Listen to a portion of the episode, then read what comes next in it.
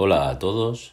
En el Café con Espiritismo de hoy traemos los comentarios de Tarcio Rodríguez en torno a un mensaje del Espíritu Emmanuel intitulado En el culto de la gentileza, extraído del libro titulado Abrigo, capítulo 10, psicografiado por Francisco Cándido Xavier.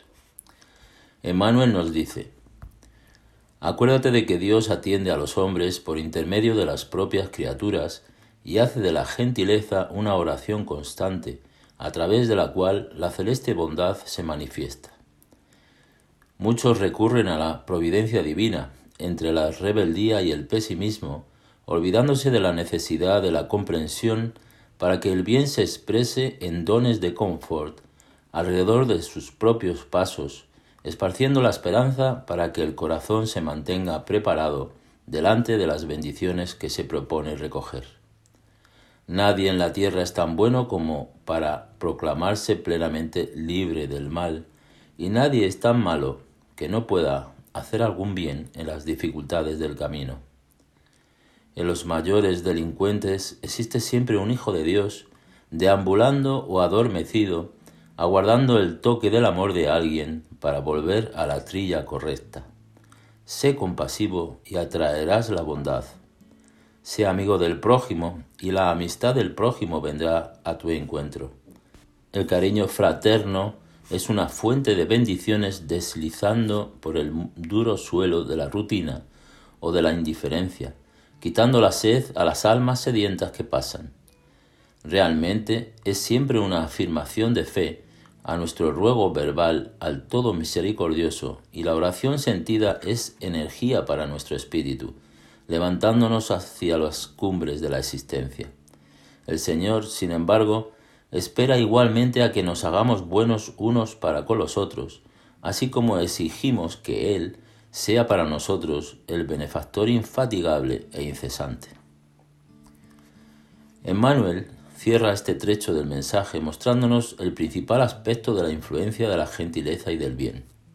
¿Será que dispensamos a los otros la misma gentileza que esperamos que los otros nos ofrezcan? Ciertamente que no existe una fórmula para saber si somos buenos o malos, pues el propio benefactor nos recuerda que nadie es tan bueno que esté libre del mal o tan malo que no pueda hacer algún bien.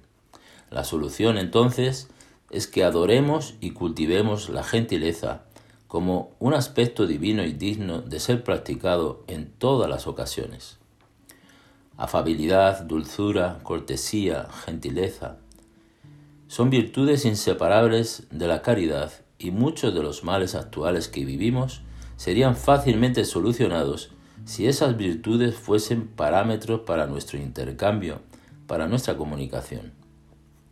Es cierto que el mundo necesita regeneración y en muchos aspectos tenemos que destruir los valores ya ultrapasados de la humanidad pero eso se hará con la participación del tiempo, de la persistencia en el bien verdadero y de sus características indisociables, como es la propia gentileza.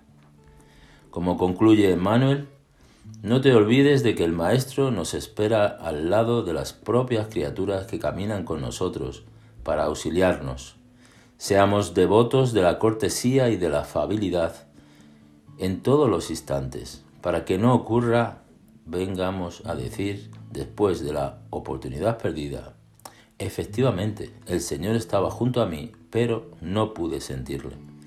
Porque en verdad, por los hilos invisibles del amor, el Divino Maestro permanece constantemente entremezclado en nuestra vida.